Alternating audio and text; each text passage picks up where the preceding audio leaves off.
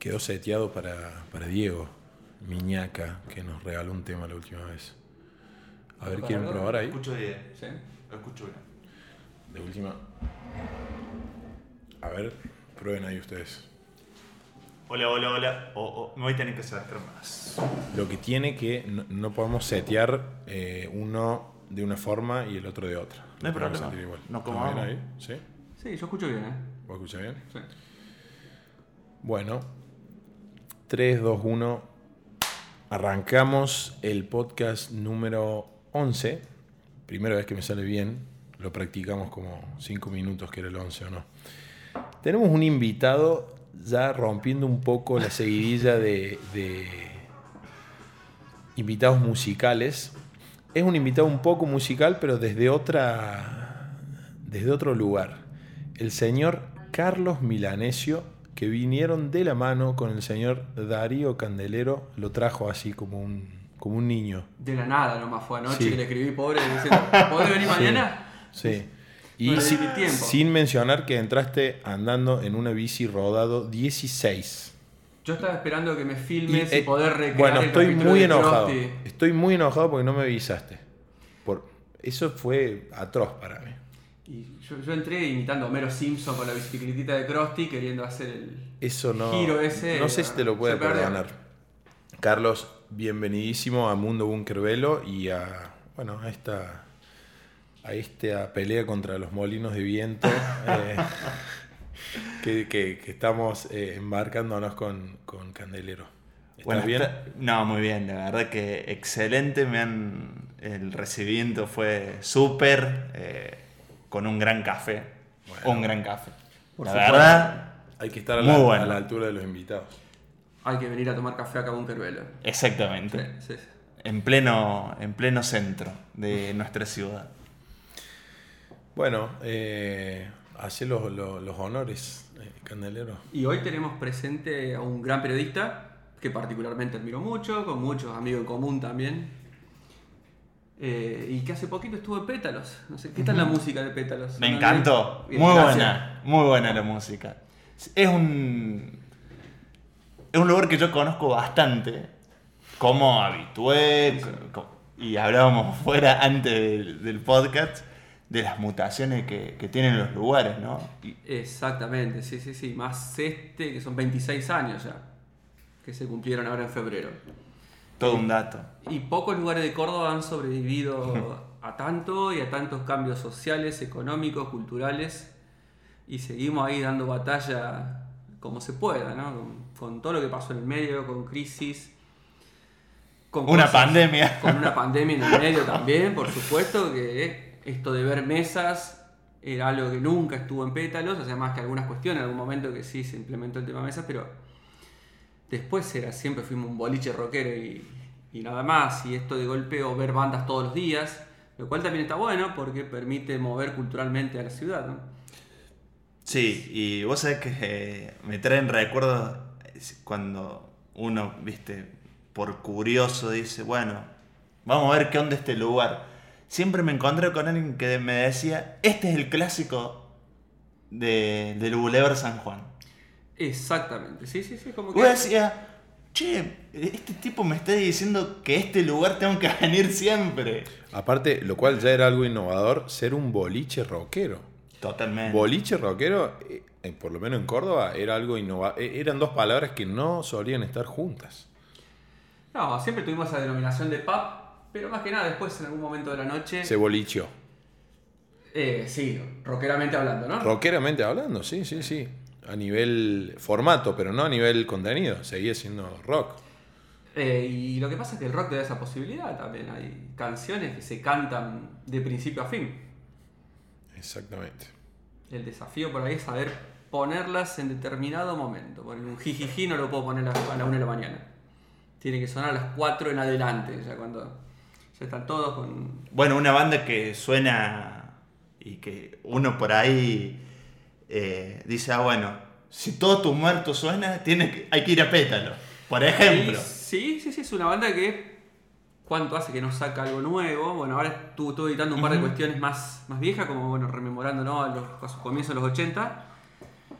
Pero digamos que como estructura, como Fidel y con Pablito, más que tocar en algunos shows, después no hubo más nada y sin embargo siguen sonando. Y chicos de, que van ahí de 18 en adelante siguen conociendo. Eso está bueno. Eso a mí me sorprendió. Este martes, esta semana empecé a dar clase el nuevo semestre en el siglo XXI.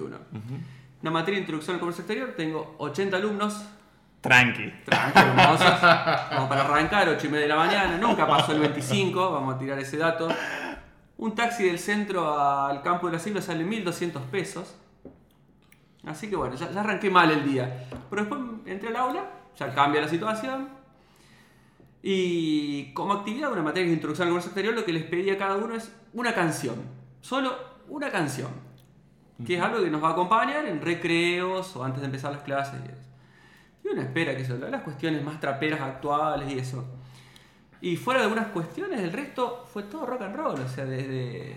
Me pidieron que recuerde ahora ¿Qué pidieron? algo más actual, 21 Pilots, pero si no, cuestiones clásicas, Guns N' Roses, Los Doors, me pidieron Arctic Monkeys, Serú Girán.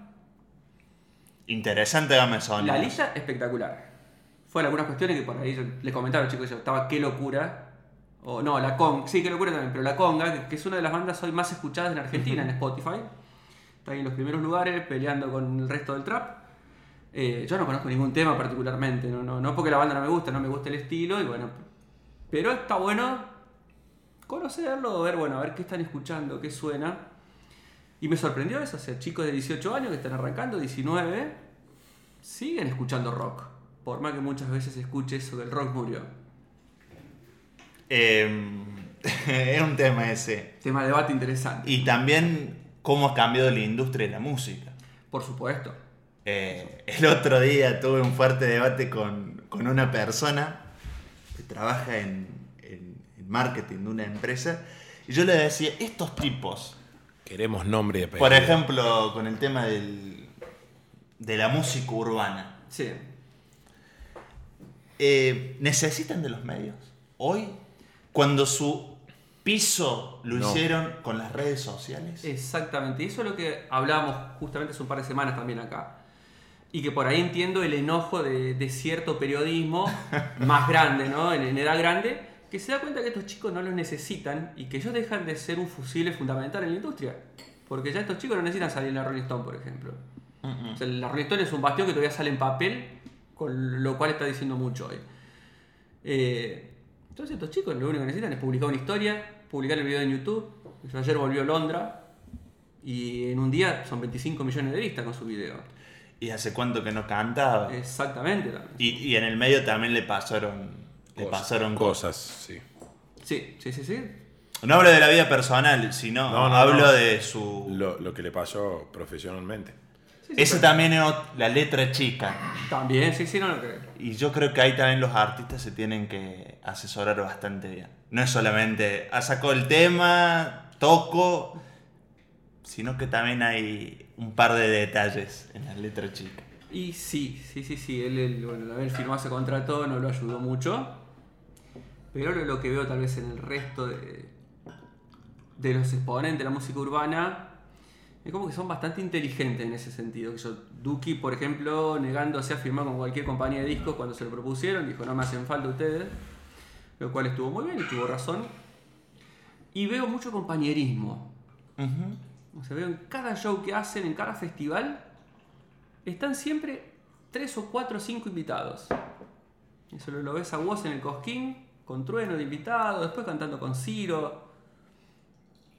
Algo que en el rock no pasa muy serio. No, no, no, era como. Hay como algo que ya viene de mucho antes, hay como una especie de, de ego, por decirlo de alguna Y manera. bueno, los, los músicos hay que domar ese. Es una profesión que sin ego, eh, capaz que no sos músico. Tenés que tener un ego. Y eh, se toca O mucho. sea, es difícil, ¿eh? sí, es difícil. Y si uno agarra un disco, el feed prácticamente no existe dentro del rock.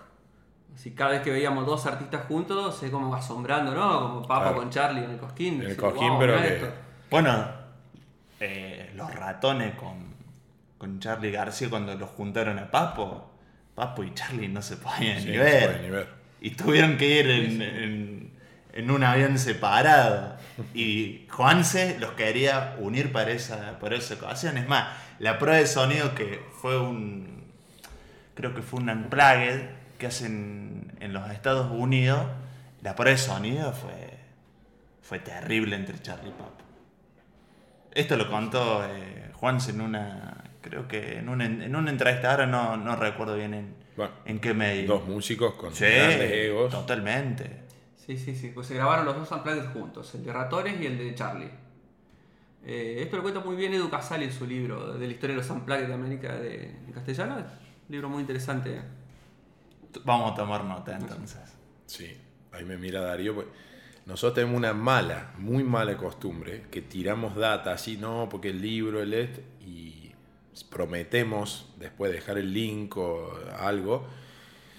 Y Nunca dejamos nada. igual se nota que no nos escucha nadie, ¿entendés? Nadie reclama Eh, nada. eh, eh, exactamente. El día que reclamen algo, ahí Ahí hay que festejar, porque Y vamos a reaccionar, sí, sí. Vamos a reaccionar porque es un tester de audiencia, quizás, ¿entendés? Vos promete, promete y cuando sale, che, pero, ah, me escuchás vos, tomá, te lo doy, por supuesto. Sí, hasta ahora lo que, me- lo que más pegó es la, la anécdota del vidriero. La anécdota del vidriero. Que ese sí, sí, sí. tuvo bastante repercusión. Tuvo repercusión, pero fue positivo, no, no prometíamos nada ahí. No, no fue el primero No que nos cayó el vidriero en el medio de la grabación y bueno, fue parte de esto. Por parte de todo se escuchó, pa, pa, pa. Eh, pero bueno, eh, vos cómo ves eh, la en- hoy la plataforma por excelencia, no por nombrarla, pero por- porque es de excelencia. Seguramente como todo es cíclico saldrá otra, y, pero vos ves, hablabas de hacer, hoy se hace diferente música. Eh, vo- ¿Vos ves que la plataforma marca la forma de hacer música o en esencia es lo mismo? Pero bueno, eh, eh, hablamos de artistas que nunca pasaron por los medios tradicionales, lo cual genera cierta inestabilidad eh, en cuanto a los medios tradicionales. Dicen, "Bueno, pero para, si no pasan por acá, eh, somos prescindibles. ¿Cómo Eh, ves eso vos? Por ahí hay como, como etapas, ¿no? A la hora de cuando las bandas o solistas o aquel que quiera hacer música, antes tenías que pasar por un estudio. Hoy, no Acá necesariamente. está el estudio. Sí. Este es. Claro. No puedo conectar esto, ya que estamos. Lo voy a pedir. Eh, antes tenías que ir a un estudio, bueno, con todo lo que eso significa ir a un estudio. Hoy una banda, un solista, agarra una notebook, tiene una placa de sonido, se graba, eh, monta un mini estudio, hoy llamado Home Studio. Exactamente. Eso por, por un lado. Antes no pasaba eso. Esto también tiene que ver con la tecnología, con internet, el avance que ha tenido. Y después, a la hora de distribuir tu música, hoy hay bandas que se han olvidado de, del, del CD. Y termina siendo más. Después podemos discutir el audio. Sí. De escucharlo en una plata de, escu- de escuchar un, un disco escucharlo en Spotify porque el MP3 Ya quedó obsoleto Uh, también. qué- claro. Qué antigüedad. pero después hay otras formas de poder eh, eh, distribuir Ah, ahí eh, tu música y que la gente te, te escuche por ejemplo estaba viendo cruzando el charco Sí. saca un vino, el código, un código y te llega directamente para que vos escuches la música. Es una manera innovadora. Eso es, eso es genial. Pero por ejemplo, y hablando de la, de la plataforma, por un lado, te conecta a muchísimos artistas, que antes hoy un artista que ponga una música y era difícil. Hoy está Spotify, te tenés que el músico, el proyecto, se tiene que interiorizar bien de poner la música en, en la plataforma. Pero después hay otros temas ¿Qué? Eh, copyright, propiedad intelectual, eso, eh, esos tipos También, de temas. o- para o- mí el músico por ahí suena como, eh, voy a decir algo muy marketinero o muy de la industria, de decir, bueno, eh, mi tema me pertenece, soy el compositor, los otros músicos también, puede ser. Eh, creo que eso es importante también, porque hoy la plataforma, ¿cuánto le da el músico? Ese es el otro tema. Que da para bastante podcast, No, es para eso un- sí. varios seminarios también. Es que es como que se va comoditizando la música y el músico. A mí me quedó grabado, no, no sé dónde lo vi, pero cuando Steve Jobs va y, y saca iTunes la primera vez, hace como 15 años, no sé cuándo fue, hace millones de años. Y el tipo dice, los temas, no existía la, eh, digamos, la suscripción. Estamos hablando cuando Internet todavía era...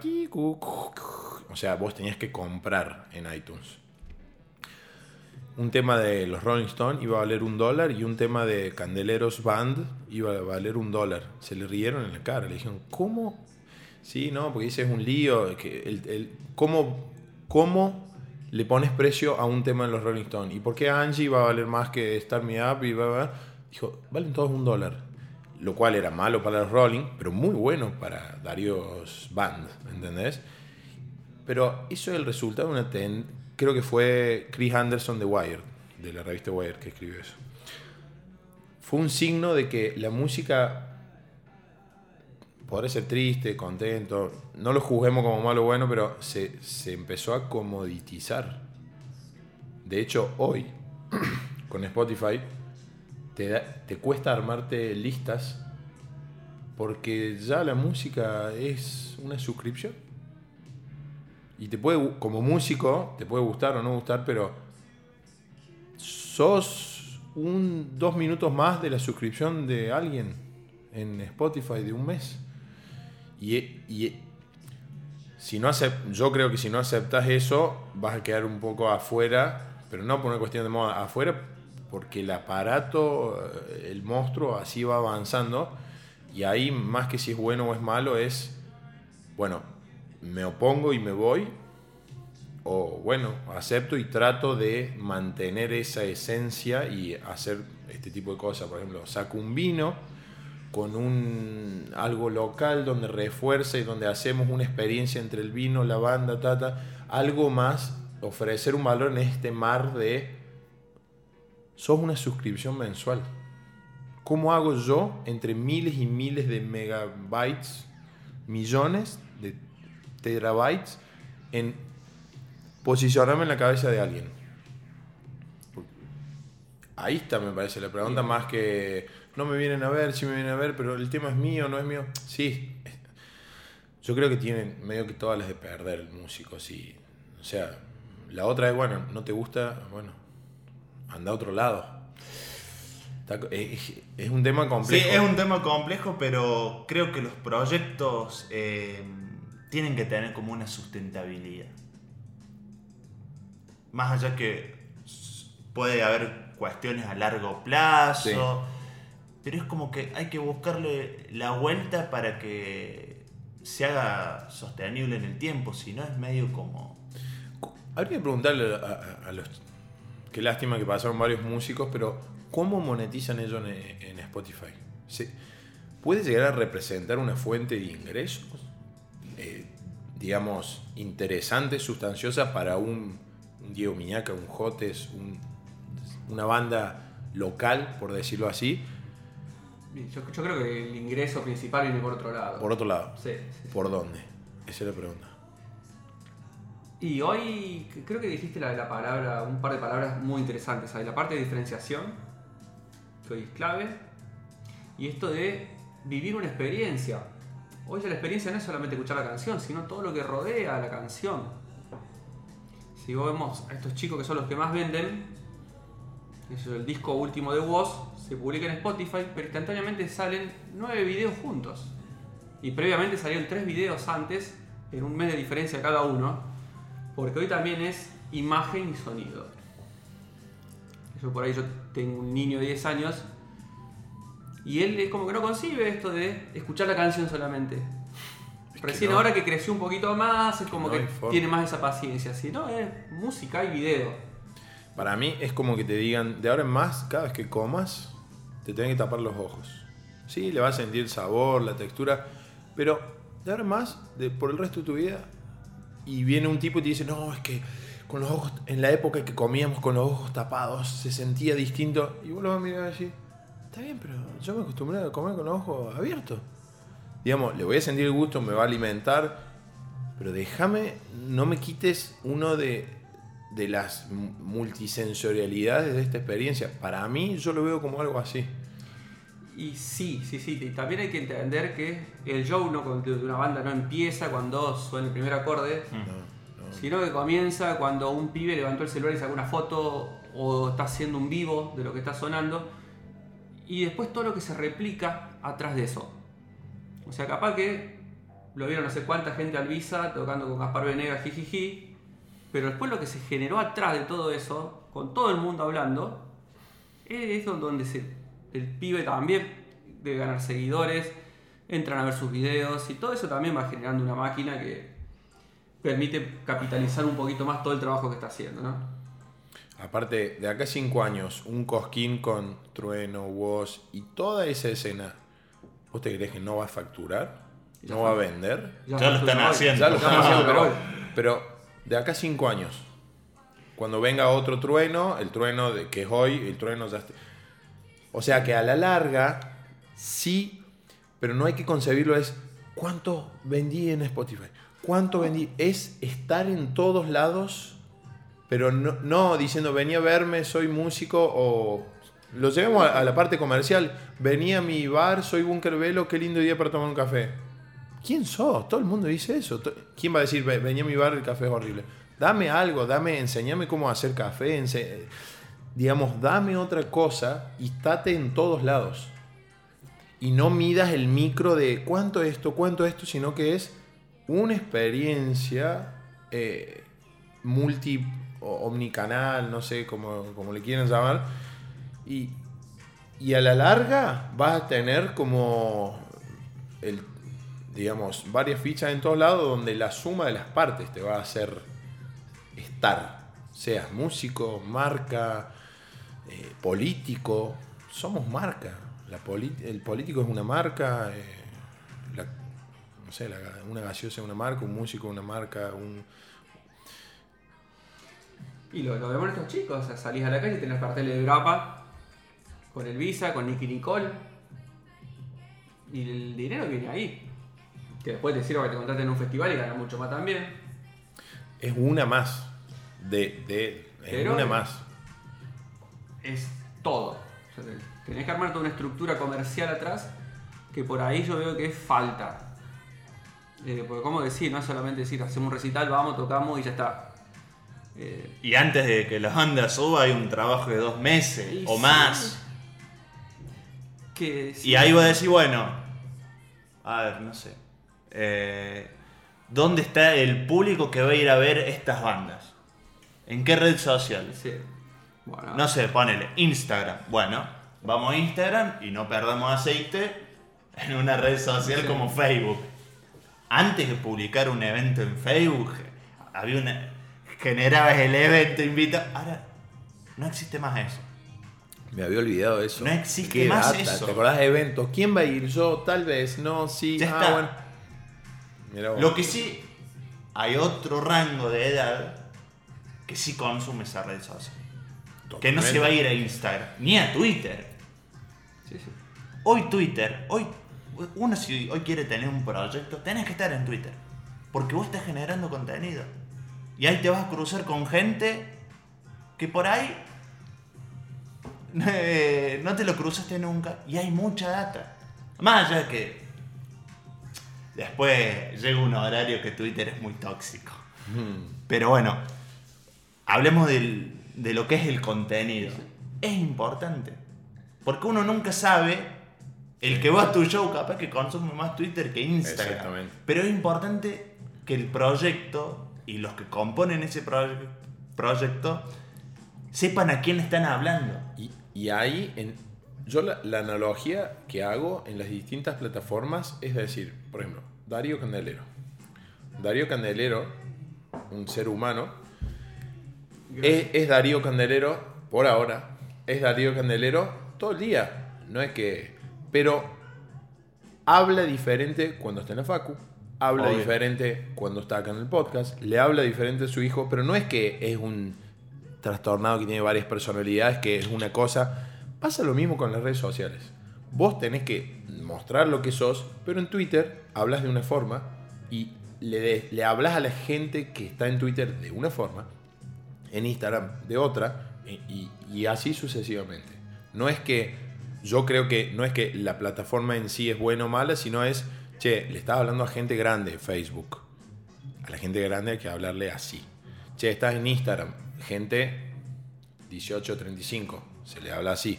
Después verás en dónde tenés más tu público, pero no es que mostrá que sos recopado en Instagram y en Facebook eh, algo que no sos, sé siempre igual, pero habla diferente, comportate. No es lo mismo estar en una cena con tus jefes o eh, con tus amigos. Sos la misma persona, pero te comportás diferente.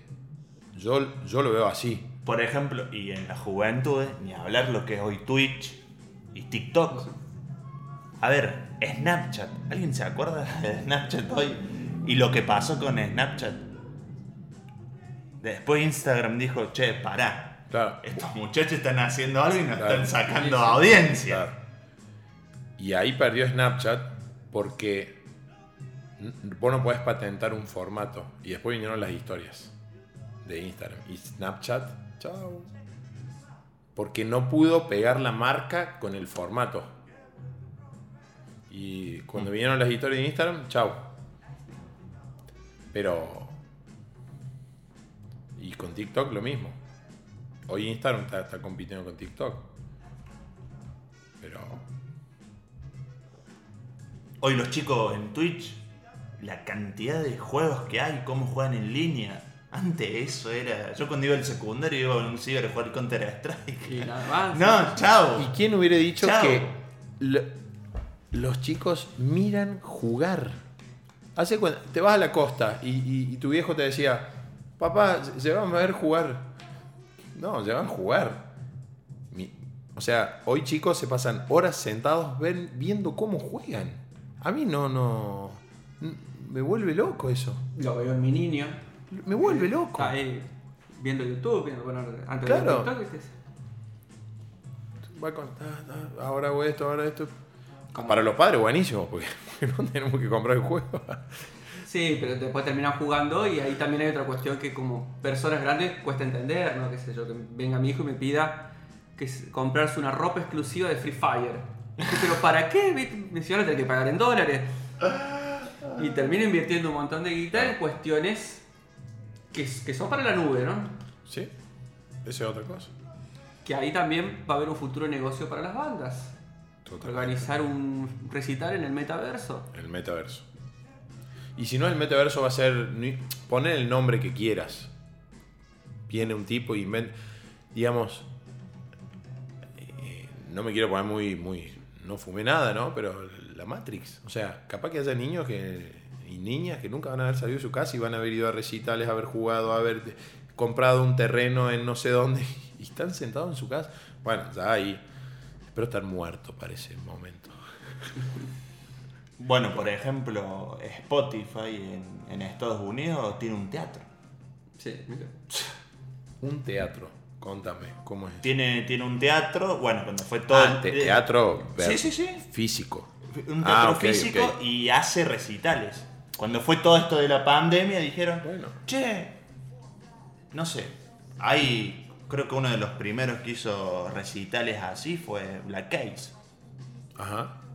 Y es una, y es una nueva Yo, experiencia. yo lo vi a Tony Robbins. ¿Saben quién es Tony Robbins? Sí, sí. El tipo daba. Es un, como un coach, no sé. Hay un documental en Netflix eh, que se llama No Soy tu gurú. Pero bueno, el, el tipo llenaba estadios. O sea, nada religioso, pero pandemia dice, no, no puedo parar, no puedo parar. Conectó no sé cuántos, pero muy muchos, o sea, muy muchos. pantallitas y el tipo lo daba virtual. Pero vos lo veías a Tony Robbins y Tony Robbins te veía a vos. Miles de pantallas de tipo rodeado así. Entonces no, no. Para mí la, la- la pandemia mostró eso. Sí, No paramos, ¿eh? No, no hay materialidad, no importa, esto sigue. Pasa que para que la rueda siga era una manera. Claro. Lo que sí estoy seguro, eh, si bien es una alternativa, no hay nada No, que lo como- reemplace al show. Como esto. No hay nada. No. Y yo eh, lo puedo comprobar en un show y también lo puedo comprobar en la facultad con las clases presenciales. No es, es irreemplazable. Pero quizá la pregunta es, porque veo que muchos se van por ahí, y reemplazar, no reemplazar. Tienen que existir los dos. Hoy es, sí, es verdad. hoy es los dos. Yo quiero sentarme en mi casa a ver un recital y, y- y sentirlo lo, lo más cerca posible, pero también quiero ir a un cosquín rock con mis amigos, quiero alquilar una casa y comer un asado. Después estarán las dosis, habrán algunos que se vayan, pero en, el, en la, la media vamos a, a alternar entre esto, hasta laburar. Por ahí sacar la palabra reemplazar Claro. y que sea como una Complementar. alternativa. Complementar, también. Sí, sí, sí. Eso es lo que le da fuerza, para mí, a la propuesta. Y en el camino quedan los abajo la virtualidad, arriba lo material y al revés. No, abajo la, lo Ojo. físico. Es los dos. Capaz que haya proyectos que dicen, che, muchacho, eh, por ahí tocar en vivo. Bueno, hacer un stream. Capaz que va a ser, men- va a ser menos gasto, eh, va, va a ser otro, otro tipo de cuestión, pero es una alternativa. Sí, pues se tiene que complementar absolutamente todo. Y esto de las marcas, de decir, che, ¿proponemos música solamente? O no sé, hacemos una feria, eh, alguien que traiga un café Bueno. o un beat. Abro, abro el juego. NFT. Nos estamos olvidando algo clave. NFT. Haces, juntas Levis con Black Keys, Jean NFTable, eh, que te viene con un código para un pase de por vida, no de por vida, porque sería pérdida, pero un pase a todos los recitales de Black Keys por un año. Si compras el Jean Levis, ahí es donde hay que empezar a- a- pero para mí, ustedes mejor, mil veces mejor que yo, por ahí en Córdoba eh, está medio, ah, yo soy artista para marcas, no, no. Como que le- les da urticaria decir, capaz que siguen medios románticos de que esto no es un negocio, esto se hace porque... No es una empresa. No es una empresa. Y, y, bueno, Hay como una especie de... Como que choca la palabra, che, pero somos una banda, no somos una empresa. Pero si vos después ves la composición del proyecto, las cosas que uno eh, quiere hacer, y te das cuenta que, bueno, es como una estructura de una empresa. Y Que se dividen las funciones. No como una empresa que, bueno, el CEO va, va a ser Darío. No, Claro. sino que en una banda, bueno, vos te vas a encargar de las redes. Vos te vas a encargar eh, de la logística. Y así sucesivamente. Pero es como que, va, por lo menos lo que uno nota, es como que choca banda, empresa, banda. ¿Ustedes también ven eso en la escena? Eh, yo lo, lo noto. Como que- Algunas, en algunos sí, en otros no. Pero, No, somos pero es como que choca. O, o- o no sé, che, no, no seamos tan marketineros. Son como frases que uno le escucha Sí, sí, y voy a decir, "Mm, pero ha mutado tanto todo. Y de acá 5 años, 10, ponele, directamente no va a haber alguien que se encargue de, de- O sea, va a ser tan nativo entender las plataformas. El ejemplo, volvamos a. Estamos todos más o menos en la misma edad. Gracias. Siempre tenés que agradecer que diga eso, ¿no? Eh, ¿Se acuerdan los profes de computación? ¿Se acuerdan los existían profe de computación. Sí, la primera clase más, que tenía era cómo aprender la comp. Es más, había una materia en el colegio. Explícale al Feli, tu hijo, Me explica ¿qué, él a mí. qué es computación? No, no, pero la palabra computación. Hacele prueba. No entiende lo que es. ¿Cómo que computación? Es como profe de celular. No existe. Y el día de mañana no va a existir un community manager. Va a ser tan nativo que va a decir, che, vos la tenés clara con redes, toma. Pero no va a ser un, como una actividad. Va a ser tan nativo. Y ya van a quedar, o sea, sí, tenemos que vender y ah, esos marketineros están en redes y vender entradas no es marketinero. O sea, me parece una pavada eso. Es igual de marketinero o igual de normal, pero Sí, igual siento yo que a muchos community managers le está faltando esa parte de entender que esto también se complementa con cuestiones de marketing y no Es solamente publicar algo. Y no es solamente tirar una historia al aire o decir, bueno, a las 7 de la tarde se conectan todo y tiro la historia ahí, es que ya pongo no, una frasecita y ya, no. ya no sirve. Y es planificación también. Obvio. Es un laburo colectivo. Eh, Es una tarea administrativa, digamos. Día del niño, publicar esto, ya no tiene valor en decir, qué clara que la tiene este tipo, mira, se vio que el Día del Niño hay que hacer una publicación. No, es obvio, ahora, es obvio. Antes era como calendario de... Está tendiendo a desaparecer. pero Para- creo que es fundamental una cosa, eh, capacitarse, profesionalizarse. Son mundos nuevos. Capaz que hay gente que en otro, en otro lado está súper adelantado y capaz que en cinco años estamos hablando de, de, otros- de otras cosas y de otros mundos. Pero para mí la capacitación y la profesionalización Es que hoy, es súper importante. Hoy Internet ha democratizado todo. Yo no creo que en Europa estén haciendo algo radicalmente así loco y, distinto a lo que estamos haciendo acá o en México. o en... Ojo, por ahí están más adelantados en esa etapa. Por ejemplo, vos hablas de los NFT. Y los NFT allá ya es- eh, van súper eh, adelantados. Ojo, por ahí uno dice, uy, acá en Argentina con los NFT y todo. Babasónico tiene un disco con NFT, eh, NFT eh. sin más lejos. O sea. Y, pero Babasónico yo creo que fue la banda que más se adaptó a todos los tipos de cambios. O sea, además de haber mutado disco a disco, en el 2005 saca un tema a través de, de un celular, creo que fue Movistar, me parece. Bueno, vos fíjate una cosa, hay una nota en Soy Rock ah, Y Babasónico ahí ya dice, van a escuchar música por celular. Yo cuando leí esa nota en, en ese momento, yo dije, estos muchachos, nah, ¿cómo voy a escuchar música por celular? El otro día la, la leo otra vez la nota y yo digo, ¿cómo estaban adelantados? Qué lindo que leer una nota que varios años después que decís, miral, qué clara que la tenía. Terrible, Es muy loco. impresionante.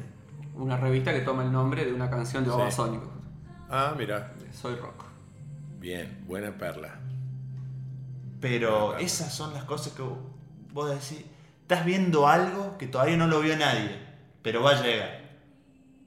Bueno, en Australia las plataformas digitales, cuando acá se consumían discos, era el boom. Pero cada vez pasa menos eso de verla tan adelantado, porque Sí, es no todo, está todo tan rápido que ya no podés caer acá. Muchachos, lo que se viene es Snapchat. No, maestro, ya me enteré que ya, ya fue. Antes sí, hoy es muy difícil verla mucho tiempo antes. Inclusive, si llega mucho tiempo antes, es lo mismo que llegar tarde. Mirá lo que pasa en los Juegos Olímpicos. La gente vio más los juegos por una plataforma de una empresa celular que por la televisión. Claro. Y era uno de los sponsors que bancó los Juegos Olímpicos. A ver, en la historia de los Juegos Olímpicos, es decir, que más gente vea los juegos en una, en una empresa de un Pasó. celular. Pasó algo parecido con la Copa América, pero peor todavía. No veían los partidos, sino que tenían más seguidores, o sea, tenían más audiencia los, los streaming de los jugadores en el vestuario y la previa al partido que el partido mismo y a Benedetto estoy acá con Messi. No, si Messi, si Messi y Agüero están todos transmitiendo por, por sus... Y, quedaron ahí, tú, le cerraron la puerta en la cara porque no, no representa valor porque tengo acceso a, a Messi. Estoy viendo que Messi te está tomando en la copa y está en calzoncillo dentro del vestuario. No, no sos... re- no, no. Pero- Benedetto no, no me importa, digamos. ¿Cómo se han insertado en las plataformas en, en los eventos? Es impresionante. Bueno, Lola Palosa. Bueno, pero esto ya viene hace, hace rato. Totalmente. Yo soy más de abrazar el cambio y ver cómo, cómo se puede hacer y que, o sea, te enojas, al mundo no le importa. O sea, Se quedará en el tiempo. te quedarás en el tiempo, yo soy más de aceptar lo que hay y tratar de no perder tu esencia, pero con los ritmos que corren. Y, y ser consecuente, o sea, si a mí, qué sé yo, viene un artista y dice, che, hagamos algo juntos de esta forma, pero dice, no, no, ah, no, yo ir a un podcast no, porque no me quiero ser marketinero, como decían. ¿Por qué no querés vender la entrada? Sí, pero no ir a un podcast o no hacer una, un vivo en Instagram, por decirte. A mí me suena como, ¿cómo? O sea, está diciendo lo mismo, pero uno sí y uno no. Eso es lo que no... Estar en todos lados, lo que decíamos. Pasa que quedarte en el tiempo, esto va muy acelerado todo. Una locura lo rápido que va. Una locura. Eh, hasta acelerar lo- los audios. O sea, yo no puedo creer que ahora es, yo, el defecto es 1.5. Y cuando escucho hablar a alguien, digo, ¿por qué no hablas más rápido? Pero me, me parece que nosotros que estamos en el antes y el después, podemos ver, quizás los chicos más chicos ya se acostumbren directamente a, a- su cerebro a, a procesar la información que cuando el otro habla más rápido. Pero yo me doy cuenta que te genera ansiedad eso. Mal. Sí. Y también lo que pasa en, en la gente, hay tanta información, hay tanta data, que vos decís, uy, ¿qué más va a venir? Claro. Y, y hay... Hoy tenés que saber filtrar y no buscar. No existe buscar ya. Te, te- te- te atropella de frente la información. Mm. Lo que tenés que saber es filtrar, no buscar. Antes salió del campo y se fue a la ciudad para hacer la secundaria. Tenías que ir a buscar la formación, ir a buscar los libros, ir a buscar. Hoy tenés que des- esto no, esto no, esto no, tú, esto, esto no, esto no, esto no, esto. Es un filtro lo que tener. Bueno, fíjate lo que pasa en las universidades. Hay algunas que tienen la presencialidad eh, con una carrera y los que no pueden venir la hacen virtual. Vos decís, uy, pero antes, no sé, un chico que termina en la secundaria de Chaco, venir a Córdoba o a Buenos Aires, ahora lo puede hacer desde su a casa. su casa. A un 90% más barato. Me acuerdo la época que decían, no, la IES, haces todo a distancia, cualquiera eso. Hace mucho, 10, 15 años o 20, no, no me acuerdo. Era como, porque no, no, no, estaba, no, no nos entraba en la cabeza que, que una formación profesional fuera a distancia. De hecho, no tenía diploma, eh, licenciatura porque el ministerio no, no le Sí, no los y todavía no hay. Siglo XXI, sí. Claro. Pero ya tiene siglo XXI logró que le dieran, siendo en, en parte algunas virtuales. A Y, distancia, oh. a distancia. La virtualidad hoy hace que siglo XXI sea la universidad privada más grande del país. O sea, la gran mayoría de los estudiantes, si bien tenemos muchos de manera presencial, la gran mayoría es distancia, pues son, debemos tener creo 60.000, 70.000 estudiantes. Y la gran mayoría es distancia. Y el otro factor es tiempo. ¿Vale la pena estudiar cinco años algo? Cinco años hermético y de repente salís al mercado, digamos. Sí, mira, bueno. Es una pregunta. yo Depende de lo que estudies. Sí, ho- hoy los tiempos son más cortos. pero En la siglo las carreras son de cuatro. Claro. Ya ahí tenés un año menos. Sí. Tenés diferentes modalidades. Tenés la parte a distancia. Tenés la parte del campus, que sigue siendo semestral, o sea, una materia cuatro meses. Y allá en Nueva Córdoba tenés una modalidad que se llama PH. Cada materia dura dos meses. Son cinco clases, dos parciales, un recuperatorio, una clase para presentar el TP y ya está. Aprobás la materia. Entonces, va todo, en dos meses ya metiste tres materias adentro, porque encima tienen promoción directa. Entonces, en esta necesidad de ver resultados rápidos que tienen hoy todos, que, yo lo, veo mucho con mi hijito, como esto de pensar en ahorrar a lo mejor como hacíamos nosotros seis meses para comprarnos algo, no, acá no. Si a las dos semanas no juntó la guita, ya está, me, me compro otra cosa. y en la universidad con, los- con la gran mayoría de los chicos también, porque ven resultados ahí enseguida. Es que el, el cerebro no, no está chipeado para pensar de acá a 5. Primero, ya cuando sos joven, tu, tu sentido de futuro ya no es el mismo que el de un adulto, pero un joven de hoy, la pandemia nos mostró, de acá a 5 años pu- pu- puede haber 7 especies de humanos en la Tierra, no sabemos. O sea, 7 años, 10 es la eternidad misma. Y vos me quedás si tuviera una carrera de 4. Es una pregunta también. Pasa que también depende de los contenidos que tenga la carrera que uno estudie. Capaz que eh, hay cosas que las tenés que ver. No, no podés así pasarlo. Por ejemplo, uno, yo estudio comunicación en la universidad pública y hay materias que sí o sí tienen que pasar, no las podés saltear así. Claro. No sé, movimientos estéticos, la cultura argentina. Eh, si querés ser un comunicador y aspirar a eso, y la tenés que ver en la cultura argentina. Es así. Eh, tenés que entender un poco de sociología, de psicología.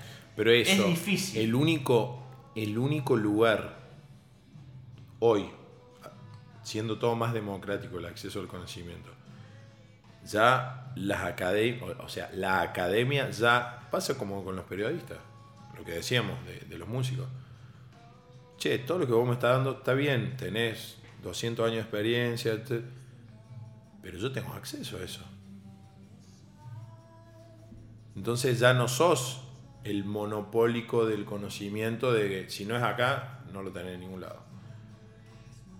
Sí, lo que pasa es que por ahí, si vos querés saber sobre un determinado tema y más allá que en internet hay investigación, hay un montón de cosas, tenés que pasar por ver ciertos, ciertos autores que por ahí... No, seguro, pero no es la única forma. No, obvio, obvio, no es la única forma. No, lo que te da tal vez la disciplina de estudio, Totalmente, que, totalmente. que a veces es necesario.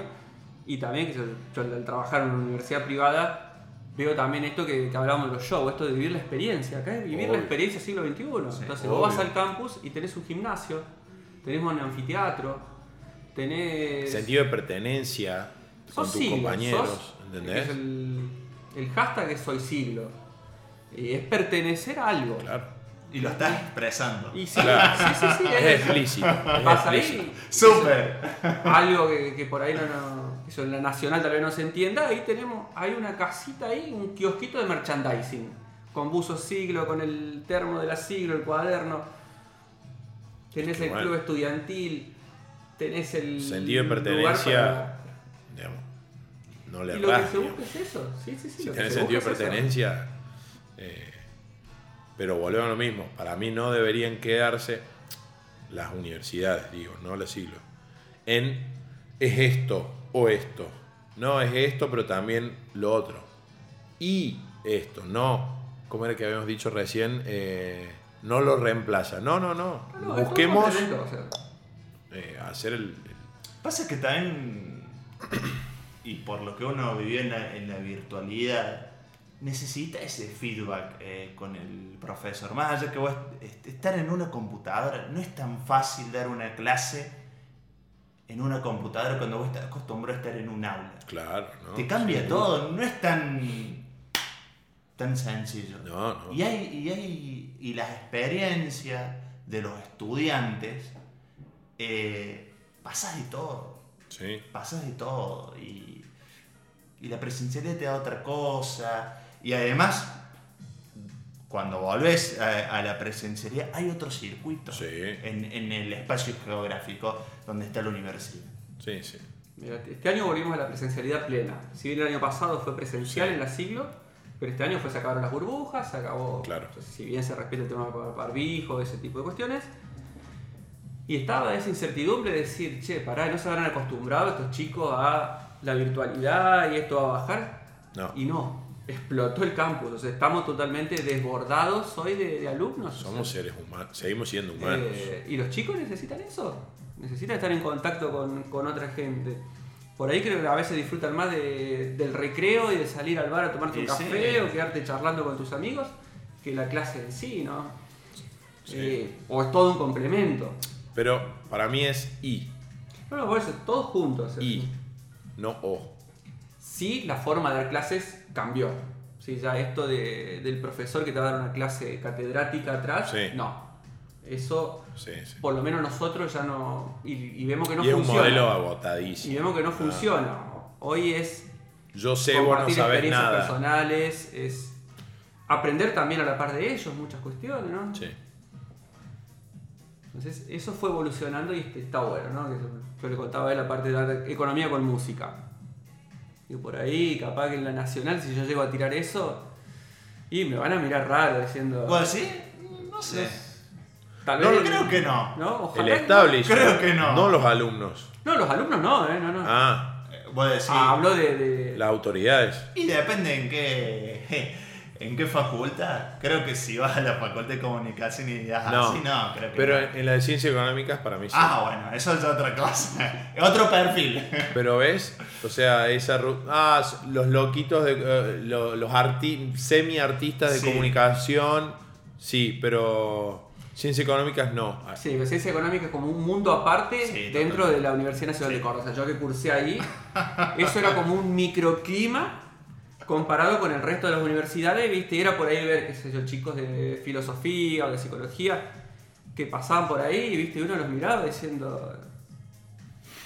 Son, qué, qué diferencia, ¿no? ¿Viste? Eh, yo por ahí me identificaba más con, con- con ese tipo de gente que con mis compañeros de economía, pero se notaba mucho la diferencia. Lamentablemente hay eh, por ahí, no sé, pasa el de ciencia económica por la facultad de, o de trabajo social Porque no, estamos o de encima. comunicación y no entiende el perfil. Y no, no, Ellos no van a... Es lo que uno ve. Sí. En la facultad de ciencia económica, seriedad en todo, o sea... No, es que era un mundo. No van a estar tocando la guitarra ni tomando una gaseosa una cerveza. Yo, esto puede delatar mi edad, ¿no? Pero teníamos una especie de mini shopping dentro de la universidad, en la facultad sería en este caso, de, de ciencia económica, con un pamper. Digamos, el pamper hace. Ahí el, el que sabe que es pamper te saca, te saca la edad. Pero bueno, Pero son perfiles distintos. No, no, por supuesto. Están apuntados a dos cuestiones totalmente diferentes y por ahí aparece eh, al- algún loco como yo que, bueno, que le gusta la economía, pero también le gusta el arte. me gusta el arte. Como era el, el chico que decía me gusta el arte que, que Ciro... Puede ser que Ciro lo, lo llamó en un recital. No, el, dibuj, el, el dibujante. ¿No? ¿No, No, te acordás? El no. que decía, a mí me gusta el arte, que, que le estaban haciendo una nota en TN y se, todos le hicieron bullying y después, creo que Kino, no, Kino, Kino está muerto ya. Creo que sí. No, el que dibuja los gatitos. Bueno, salió como. vos tenés que saber todo. Salió como- el de los gatitos, ¿o no? Creo que Nick salió como a apoyarlo y hizo una. O sea, hizo una historieta con Me gusta el arte. No, el del gato que es todo alargado así. Ah, eso ¿Te fue hace mucho. Sí. Fue hace mucho, sí. Cinco años. Pero hace poco lo habían puesto en, en una historia en Instagram. Eh, Carlos Milanga. Me encantó el Ah. Instagram de Milanga. ¿Vos respondés a Milanga? O sea, Sí. el reflejo tuyo es: si, si vos estás de espalda y yo te digo Milanga, ¿te das Sí, vuelta? me doy vuelta. Qué loco. Alguna, sí, eh, Es, es como tu alter ego artístico. no sé, igual fue un apodo que me pusieron. ¿Te has hecho un perfil en la voz del interior para comentar las No, no, notas? no, no, no. Super Milanga, ponele. No, No, no, no. Ahí era- sería muy obvio que sos No, vos. no, no. No, escucha, si, si vos tuvieras que, te hago la pregunta abierta que, Sí. volviendo más al tema de- del género, de la música, no del Sí. género, de la música en Córdoba, que enriquecer un poquito la escena, eh, ponerle unas especies ahí para, Porque el plato, cambiarlo así, no, mira, no vamos a comer bife, vamos a comer ravioles. No, no te estoy diciendo eso. El plato es el plato. Yo te digo, prepararlo de alguna forma para a tu paladar decir, che, quedaría más rico así. ¿Qué, qué le pondrías o qué le sacarías a, a esta forma de hacer música, de hacer marca en la música o de hacer negocios o de, no, de Córdoba, en la escena cordobesa? ¿Qué ves que, que se podría agregar o, o, qué ves que esto ya medio que habría que sacarle un poco, bajarle un poco la dosis? Eh, unirse con otros artistas. Eso, la primera. Y la segunda, ver otro tipo de cuestiones que pueden, que pueden sumar. ¿A qué me refiero? Por ejemplo, voy a tocar en tal lado. Eh, invito a un artista que pinte Claro. o que dibuje. Eh, hacer un, un estilo de feria. Antes usaba en, en los shows la feria de discos, Claro. el merchandising y todo eso. Ahora algunos lo hacen, otros no. Por ahí es medio antiguo esto. Pero creo que una, es una, una forma. Invitar a gente a dar charlas antes del show. Exactamente. Eh, O tengo sea- un amigo que hace vino, che. Llevarlo a otro plano, no solo el musical, Exactamente. Exactamente. llevarlo a otro plano. Para enriquecer, te termina, digamos, se enriquece el músico, la banda o los músicos, y se enriquecen los otros actores, pero ya no es una experiencia 100% musical. De hecho, si nos ponemos a pensar, la banda soporte es unirte a otros músicos. El concepto de una banda soporte, ya la palabra lo dice, Sí, hoy es banda invitada más que eso. bueno, banda invitada. Está bien, estará más la banda más conocida y la banda invitada es más menos exposición, pero no deja de ser, che, nos estamos ayudando porque una banda entre comillas de las dos, la banda más grande nunca sale a tocar sola, o sea, le viene bien que haya una banda invitada porque va calentando motores, va trayendo gente, entonces, pero ya cuando son de la misma como eh, son igual de conocidas, ah, ya ahí se complica lo que decís vos. Ya no se unen, porque, ah, no, pará. No. Sí, pero eso es como que ya se debería dejar de lado. Y Si vos no, ves que en Córdoba, que no- vos ves que estamos lejos en Córdoba de esto de el vino, la feria, esto, lo otro. ¿Estamos lejos? Me parece que sí. Del 1 al 10. 10 es que la tenemos muy clara y 1 estamos para atrás. No sé si uno. Pero ¿dónde estamos? Eh, y hoy solamente en, el- en la música en vivo, en el arte, en contar una historia y nada más. O sea, un, ¿qué, qué- qué- qué le pone el profe? 1 es reprobó nada y 10 es 10. Y yo creo que. va- Vamos a poner un aprobado, porque confío todavía en esto, pero un aprobado de, universidad, un 4. Un 4. ahí, Ahí, sí, sí. ahí, sí, con no, lo justo. No sobró O nada. Sin sobrarle nada. O sea, no algo nada. hay. Pero yo- yo No quiero lo- que den nombres, pero No, a- no, no, algo no. hay. Yo te digo en general lo que yo veo en pétalos. ¿Hay una intención medio flotante que todavía quizás no se materializa? ¿O estamos lejos? Como que vino, ¿qué? Hoy veo, Recital con un vino. hoy veo muchas más quejas, por ejemplo, quejas a bandas tributo, que son las que por ahí están un poquito monetizando el tema. En vez de decir, bueno, para, ¿qué están haciendo ellos diferente a nosotros para que la gente los vaya a ver? ¿Y qué no estamos haciendo nosotros para que vaya mucho menos O gente? sea, ¿no? un- una banda de Córdoba ni en pedo toca junto a una banda de tributo en la misma fecha. No, yo creo que sí pueden hacerlo. ¿Y, y- y la queja de, de qué es? Que no producen su propio material, digamos. Y la- que la queja- yo- yo intelectualmente no. Yo lo que siento que la queja es que a la banda de tributo por ahí no genera material propio y la gente la va a ver. y a uno Ah, hace el esfuerzo, se comerse el instrumento, saca las canciones, graba esto, aquello, y vas a tocar y te ven muy poca Ahí muy se poca están gente. enfocando en una sola faceta que es de dónde sale la, Entonces- la propiedad intelectual de la letra y no en otras cosas. La, la pregunta a hacerme es, ¿esa persona que va a ver esa banda de tributo, ¿me iría a ver a mí? Y capaz que la respuesta sea no. Entonces yo no tengo que gastar energías en eso. Tengo que gastar energía tal vez identificar uno. ¿Cuál es mi público? Y de ahí empezar con ciertas estrategias, pero ahí yo me pongo a hablar también de marketing, que por ahí cuesta meter el marketing. Lo que acá. hablábamos recién. Eh, pero esto si uno quiere vivir de la música, también tenés que entender que hay que lo tenés que hacer como una empresa. Se le- esto lo, lo hablaba el otro día, ¿no? Cuando yo empiezo a trabajar de manager con una, de- con una banda, lo- una de las primeras cosas que hicimos fue conseguirles un show para la Muni. Puede tener sus cuestiones, ¿no? Pero es un show que te lo pagan. Cuando les digo, bueno, necesitamos, chicos, pásenme una factura, si se la pasamos a la Muni, me dijo, no, ¿qué factura? Nos facturamos nosotros. Y "¿Y ¿cómo puede pretender vivir de esto?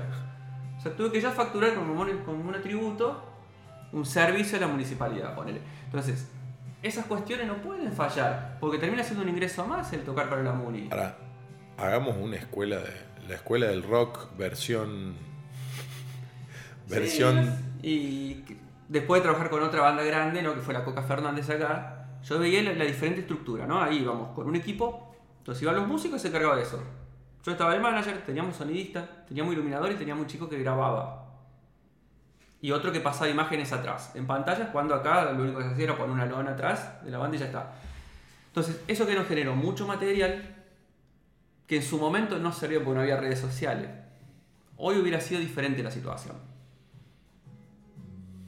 Entonces, todo eso yo no lo veo en pétalos. Yo veo que la banda sube, toca, dice hola chicos, hola, chau, y ya está. Y no veo fotógrafo, no veo nadie filmando, o si viene alguien filma, pone una historia y ahí termina todo. Cuando hoy contratar un fotógrafo no es oneroso. O sea, no es que te va a salir la mitad de la recaudación. Eh, por ahí veo que son el mismo cantante de la banda yendo a negociar el cachet o yendo a cobrar. Y a veces se pierde también, porque tenés que tener a veces esa separación del público. Soy yo y el público, ¿no? Eh, Hay bandas, o una banda, sin dar nombres si no querés, pero hay alguna banda que va a decir, yo estoy seguro que si le digo a estos, se reprenderían en, en- en cambiar la perspectiva, o ni siquiera vos decís se te viene una a la mente. yo creo, yo no sé si alguien les está hablando de esta manera. Eso es otra cosa. Yo Bueno. no sé si, si a alguien le llegó el mensaje este de decir, bueno, para empezar a ver esto como un negocio. Por más que, que el arte a veces cueste esta diferenciación, si es un negocio o no. Pero bueno, todos tienen que Pero- terminar comiendo de alguna manera, ¿no? Ahí yo creo, Dari, que hay como un cruce.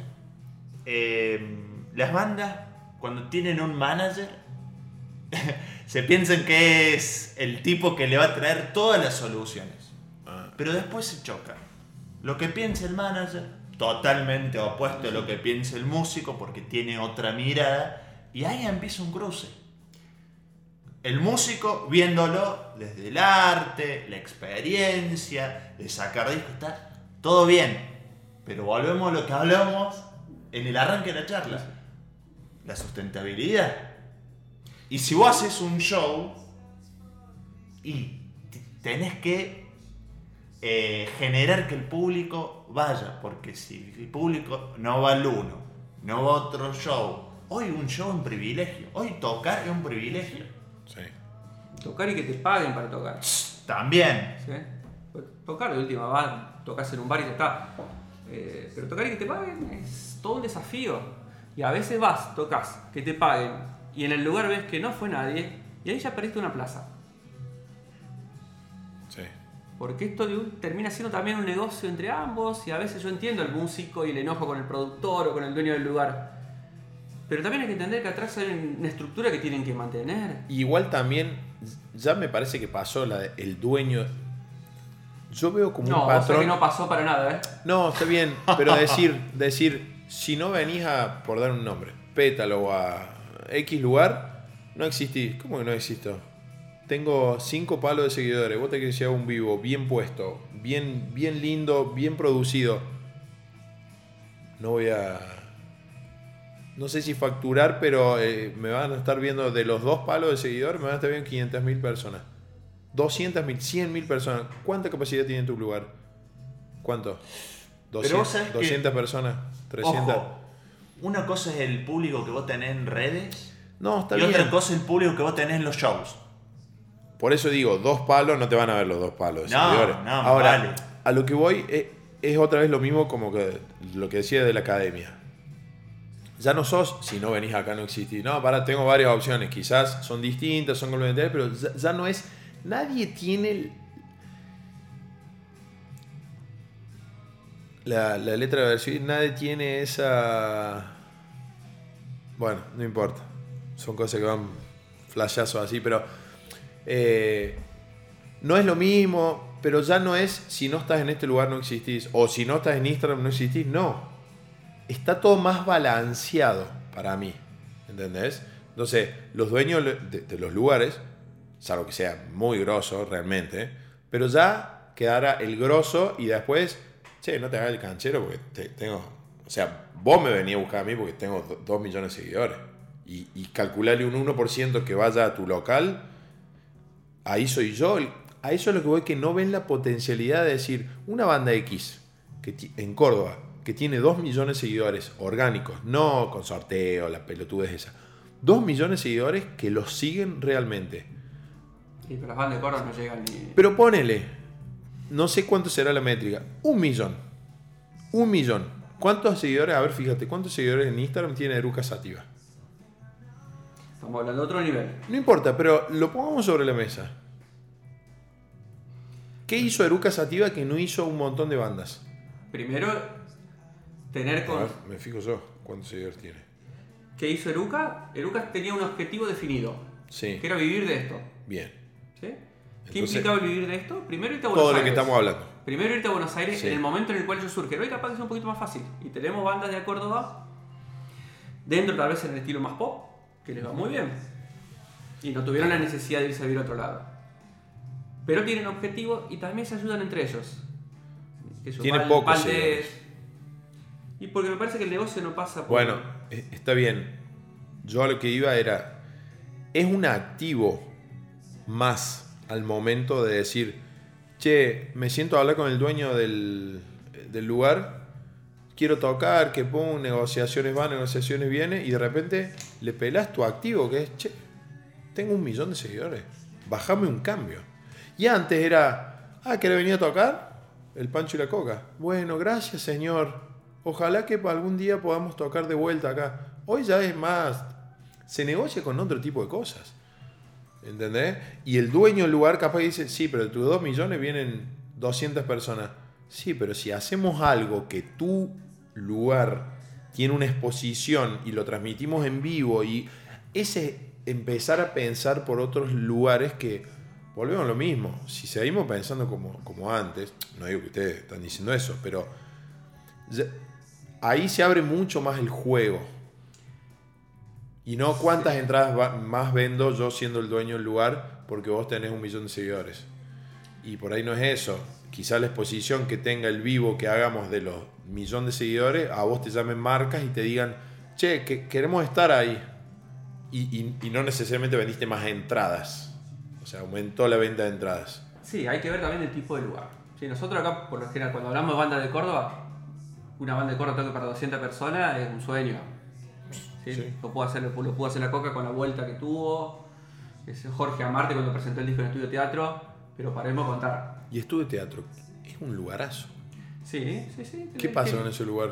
Le va muy bien. Ah, está activo. Sí, sí, sí. Pues, está bien manejado. Bien. Está bien manejado. está- ¿No se, no se puede hacer un vorterix ahí? ¿No se puede hacer un vorterix? ¿Una especie de vorterix? Y yo creo que la, la idea la tienen y trabajan muy bien con los festivales. En especial Ahí hicieron monólogos de la vagina, ¿o no? También, también hacen cuestiones de teatro y eh, todo. espectáculos. O sea, ok. Está bien movido, pero es otro público. Pero por ejemplo, hoy una banda de Córdoba que quiere ir a estudio de teatro, lo primero, lo primero, tiene que tener una base de público. No es ir a tocar. Ah, o sea... Tenés- a ver, vos sos una banda de Córdoba, Sí. querés presentar un disco y tenés que contar con un piso de 300 o más personas que vayan al lugar. Así. A, a una entrada, ¿cuánto? Y pasa que también va a depender de lo que te cobre el lugar. Sí, mira, yo te digo, la experiencia nuestra con la coca, o sea, vos acá te- tenés dos, dos posibilidades para tocar. O te contrata el lugar, Sí. cosa que lugares que te contraten hay muy pocos y son chicos. Son bares chicos como Pétalo, que bueno, con 100 personas estamos todo bien. Y después este tipo de lugares más, grandes, como tal vez Club Paraguay o eh, lo que es estudio teatro, cuando nosotros queríamos tocar ahí, me tenía que sentar con, el, responsable y decir, bueno, ¿cuánto cuesta? Cuesta tanto, listo, bárbaro. Entonces yo veía, listo, nosotros tenemos un piso de 150 personas que vienen acá. Sacaron números y me cierra, vamos para adelante. En otros lugares era sentarse a ver qué porcentaje de entradas nos quedaban. Era un 70-30 por ahí en algunos casos. Si eran amigos nuestros, un poquito más. Pero ya partía yo con, con, con la coca, yo ya partía con un flujo de gente que sabía que iba a estar. Entonces eso me permitía trabajar con Casa Babylon, con Estudio Teatro, con Club Paraguay. Cuando trabajé con Qué bien que te queda, yo no tenía eso. Porque de suerte teníamos, era una banda que sonaba hermoso, pero que no movíamos nada de gente. O sea, la pregunta mía es, los lugares en Córdoba, la única fuente, única fuente de ingreso son las entradas? No. ¿Qué más tienen como fuente de ingreso? Otra fuente de ingreso importante es la barra. Bueno, pero Sí, es directamente proporcional a las entradas. Yo digo, otra unidad de negocio. Tema marcas esas cuestiones, no. Prácticamente no. O sea, no tienen otra fuente de ingreso. Nosotros con la coca siempre manejamos marcas. No, pero los lugares, ¿eh? Los lugares. Y los lugares pueden llegar a tener una representación de parte de alguna bebida alcohólica y no mucho, mucho más que eso. Pero sigue estando ligada a la cantidad de entradas. No, no, pero te digo que es el cartel de Quilmes que tal vez Quilmes te auspicie. Y te paga por mes tanto. por Capaz que sí, no, no, no sabría bien. Pero, pero vuelve. Ahí está lo mismo. Le exigimos a los músicos que piensen. Y por ahí los dueños de los lugares no están pensando así. Los dueños de marcas locales de Córdoba no están pensando así. Entonces es Córdoba que no está pensando así. Entonces, el de Bran, Branca, por dar una marca X, ¿le va a pagar lo mismo si a los, a, a los recitales Pétalos los streamea que si no los streamea? Y no. Porque va a tener otra exposición le va a pagar lo mismo si se puede grabar esos vivos y hacerlos, largarlos en Spotify. Y ahí empieza a agrandarse el combo, agrandarse el combo. Acá estamos muy lejos de eso. Muy lejos. de Pero alguien, yo soy de la teoría que cuando vos sabes que algo se puede hacer y no lo haces, sos más culpable del que No, cree que es la única forma. Pero también tenés que saber eh, qué presupuesto tenés. Porque si estás viviendo Bueno. como lugar el día a día y querés hacer otras cosas, es, Bueno. es como esto. Sí. dos pesos, es un ejemplo, Sí, ¿no? sí. Y querés hacer como si tuvieras 100. Es imposible. Claro.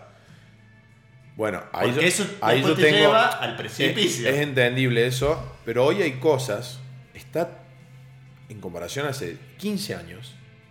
Vos para streamear tenía que ser dueño de medios o tener un grupo Mm. empresario que te apoyara. Hoy los seguidores no te cuestan nada. Si tu contenido es valorable. Si tu contenido tiene valor, vas a tener una cantidad de seguidores interesante. Que ese es un, un capital gratis de valor, pero no te costó plata, se- te costó tiempo. Porque tenés que pensar tu contenido. Entonces, se empieza por eso, se empieza por eso y donde está el factor capital y hay valor, se atraen. El capital financiero con el valor no financiero, valor. Hoy lo que hace falta es atención. Y si la movida que está organizando, por, e- sigamos con pétalos para que sea más fácil, que está organizando pétalos, medio que levanta las miradas de, de, los que tienen el capital, bueno, capaz que... Pero hay que... Por ejemplo, sin más lejos esto, este podcast que estamos haciendo, capítulo número 10. No sé ni cómo se monetiza, ni quién lo ve. Yo estoy convencido que en el capítulo número 100, esto es un capital en el que yo me siento a hablar con alguien y le digo, che, ¿vos tenés pantallas LED? Sí, yo tengo un canal de podcast, entre, entre las otras cosas que hago. Y a mí me ven tantas personas, me oyen tantas personas. Y bueno, me costó, me costó tiempo, huevo y un par de, unos buenos pesos de micrófono, pero esto se podría hacer con un celular. Internet está tendiendo a que el que se le cante las bolas haga un podcast y no tenga una barrera de hardware. Pasó con la fotografía. Yo soy fotógrafo. Y antes, si no tenías una reflex, no eras fotógrafo. No importa. Y si no tenías un telefoto así de grande, no eras fotógrafo. Sale la mirrorless, sin espejo. La, reflex, el, el ruidito, es un espejo que hace tac tac y sale la mirrorless sin espejo y empieza, no, eso no es una foto, eso no es, es- es- eso no es para fotógrafos, no es para fotógrafos, toma, mira, mucho más barata. Entonces, el avance tecnológico democratiza y lo que destaca es el valor, no el, el hardware, no el presupuesto, sino que te consuma la gente. Pasa lo mismo, entonces, hoy Anchor tiene una, en una app en el celular en el que vos hasta lo podés llamar por teléfono a tu invitado y se graba. Eso hace cinco años tenía que tener a alguien, un, un- un nerd de la tecnología que te, que te haga un par de conexiones raras. Y hace 20 años directamente no, no, existía. Era one- muy caro. Entonces, no te digo empezar con toda, que Pétalos agarre y diga, vamos a poner y sacar un crédito y prendernos fuego, pero decir, a ver, hagamos, saquemos cosas del mundo de la tecnología. ¿Estás leyendo Startup Nation vos? No, no, tuve, no tengo No. tiempo para Ah, el todavía. profesor no cumple con, con la tarea. Está. Estoy durmiendo cuatro horas por día. Siempre quise estar en, esta, en este cambio de, de- de roles. No, el- las startups testean todo con el mínimo costo, porque saben que lo más probable es que le erren. ¿Por qué no se puede hacer un producto mínimo viable con esto? Decirle a una marca que esté medio alineada, a una, una artista que esté medio alineado, el, el lugar que esté medio alineado, sin, casi sin perder lo menos posible. Si es gratis, mejor. Pongamos el factor tiempo, que es un factor a, a no dejar de tener en cuenta, pero lo tenés. Y ver qué pasa. No hay que sacar un crédito para streamear un recital por Instagram en, en pétalos. El tema es que si la cuenta de pétalos no tiene nadie, si la cuenta del artista no tiene nadie, si la cuenta de la marca no tiene nadie, no te ve nadie. Entonces, a- yo creo que no, no es tan, me parece, la barrera no es No, no, tan... eh, hay que saber venderlo. Nada más, o sea. Instagram es una red social en la cual todos queremos vendernos de alguna manera. Y la pregunta es, bueno, ¿a quién y quién nos quiere consumir? Porque si estamos todos en la misma. Entonces, si Y vos- si eso te genera dinero también. si, si vos tenés una marca y lo único que publicas son tus productos, y capaz que tengas muchos seguidores, pero nadie te va a dar importancia, pues ya está. Entonces, ¿qué es lo que vende ahí?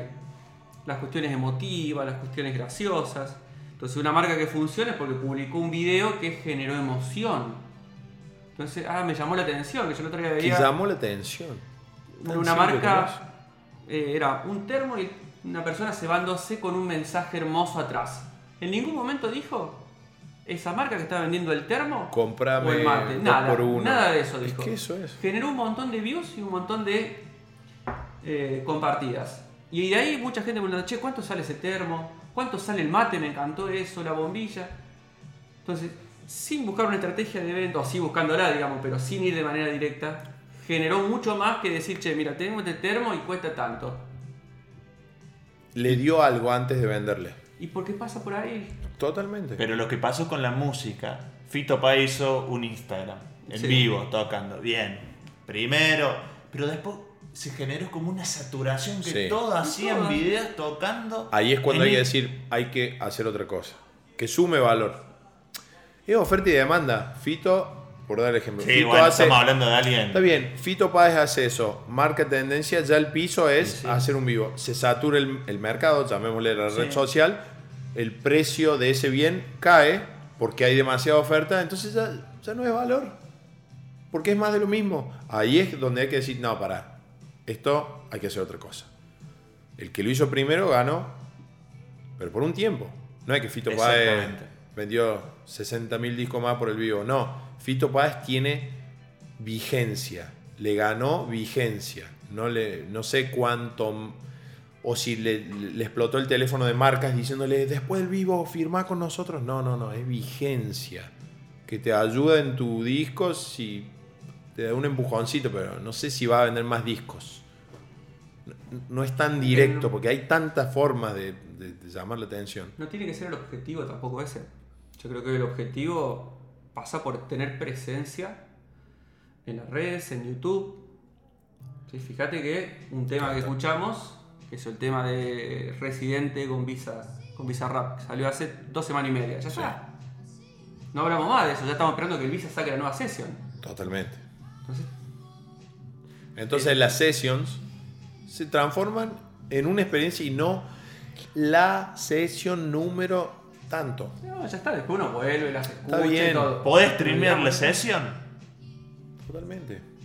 Yo, yo te digo, si tuviera un presupuesto, un presupuesto, directamente, si tuviera un presupuesto, esto yo lo estaría streameando con una calidad de puta madre en YouTube y después lo postproduciría para que te quede, vamos, una hora veinte para que te queden siete minutos de un video que también lo puedes escuchar en el auto. Ahora, no lo tengo. Entonces, lo único que puedo hacer que está a mi alcance es que coordinemos, que lo invitemos a Carlos, que le metamos huevo, que... Y algo va a salir. O sea, primero estoy dando.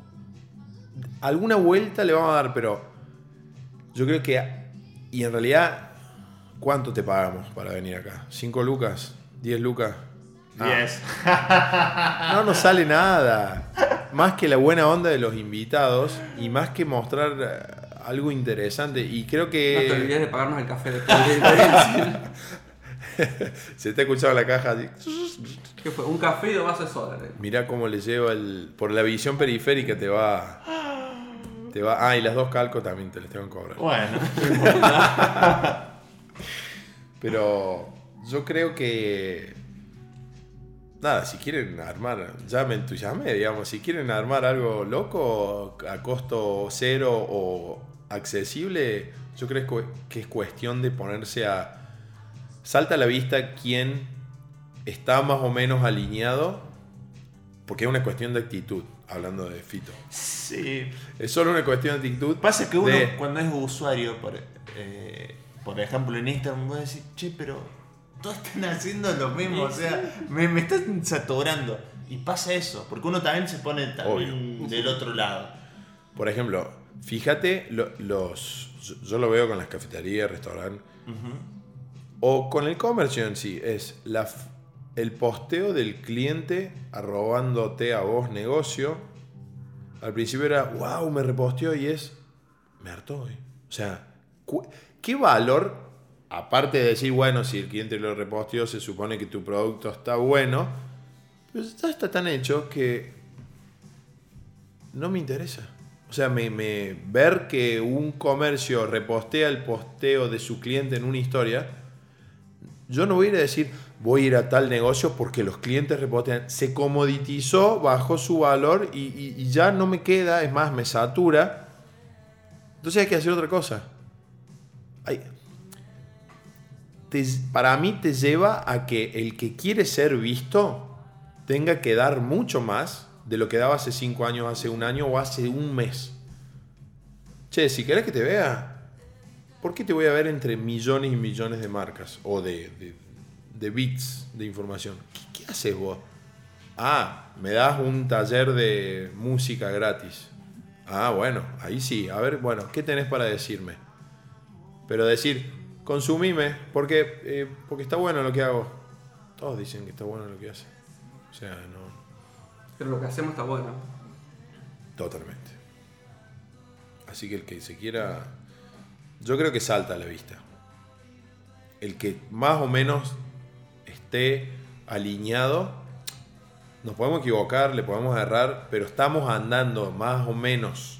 O sea, yo creo que hay micro correcciones, pero ya cuando agarras y, te pones a, a caminar, bueno, después es cuestión corregir, pero le llevas esto a alguien que no piensa así, te dice, no, hoy, hoy ya no es lo de antes, porque papá, ahí se me prende la alarma y digo, no, con este no, porque no, no tiene ganas.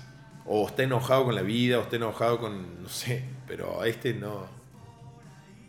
Está enojado con lo que está pasando. Entonces, bueno, Sí, centrarse más en el, en el proyecto y no tanto mirar hacia el exterior. O sea que Es ocuparse. Ocuparse del, del- del proyecto y decir, no, pero fulanito y tal hizo tal cosa. Sí, pero lo que hizo fulanito y tal capaz que acá no funciona. Es eso, pero para eso hay que conocer bien el proyecto y lo que uno va a hacer y qué objetivos tiene. Porque si, por ejemplo, em, a ver, no sé, por poner un ejemplo, Salim es algo viejo, ¿no? Eh, salimos con máscara al show. Capaz que en otra banda le recontra mil funciona, pero a vos no te va a funcionar. O el público por ahí le debe chocar. Y vos, oh. Eh, o la forma de hacer videos, o la estética que usen en un video. Y no es lo mismo, porque vos estás haciendo otra música y el otro proyecto hace algo totalmente diferente a vos. Sí, sí. Pero para mí pasa más, más por ahí. Y el otro tema, eh, lo económico. Es todo un tema. O sea, hablo a nivel, a nivel país también. Es Sí. difícil también generar un proyecto cuando la economía va cambiando Sí, tanto. no. Bueno, es muy complicado ya pensar en una inversión con un 50% de, in- de inflación al año es muy difícil. Y en la música a veces también hay que pensar que esto es una inversión al comienzo. Pero hay que analizarlo, bueno, ver en qué momento la rueda va a empezar a girar para que yo vaya recuperando en parte eso. Pero cuesta, cuesta bastante. O sea, grabar algo en buena calidad es caro, tener instrumentos buenos es caro.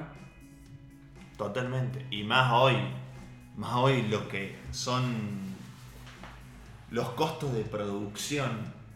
Para hoy hacer un disco es terrible económicamente. Pero bueno, lo- eh, no sé si sacar un disco o sacar un single o un tema. Hoy se utiliza mucho eso. Creo que te van sacando es un, un tema, pero el disco está volviendo en parte. Veo, ¿no? ¿Vos decís? Sigo mucho a estos chicos de la música urbana, eh, los admiro mucho porque patearon totalmente la industria. Después musicalmente me puede gustar uno más que otro, puedo consumir más uno que otro. Eh, y el concepto de disco lo volvieron a recuperar y el concepto de banda lo volvieron a recuperar también. Entonces, una cosa tal vez es lo que uno ve en un video de ellos y otra es lo que te muestran en el vivo. Entonces, Duki tiene una banda que es impresionante. Si vemos el Tiny Dex de Nicky Nicole, es una cosa que vos decís, wow, lo que hizo esta piba es de un nivel superlativo. Por supuesto que son todas cuestiones opinables después, ¿no? Sí, sí, más vale. Eh, Duki sacó un disco, Nicky Nicole sacó un disco, María Becerra sacó disco, Woz sacó disco, lo que cambió sí la forma de comercialización. El disco en físico ya prácticamente no existe, termina siendo más una cuestión, un fetiche que puede tener el artista, es decir, lo quiero, quiero que salga así, como Woz sacó su anterior disco en vinilo, que hoy es uno del- un formato tal vez más vendido por el que quiere tener el disco en físico. Y ya el mismo disco me parece que cambió la, forma, ya no es más la cajita o la, la lámina interna del disco y ya está. Yo lo vi mucho esto que yo con los discos del Indio, con los discos de Sky, los de Ciro, que ya decís, "Che, ya estoy, estoy en una obra de arte acá en sí. Estoy teniendo una cajita que la, la pilo con las otras y se me parte, no. Ya tengo algo que lo quiero exhibir. Y tengo los discos de ellos en mi biblioteca ahí como algo que, que se va gente y dice, che, a ver qué es esto. Y abre el disco de Ciro y se te arma toda una ciudad ahí. Decía, che, acá trae algo más. Yo no compré solo el disco.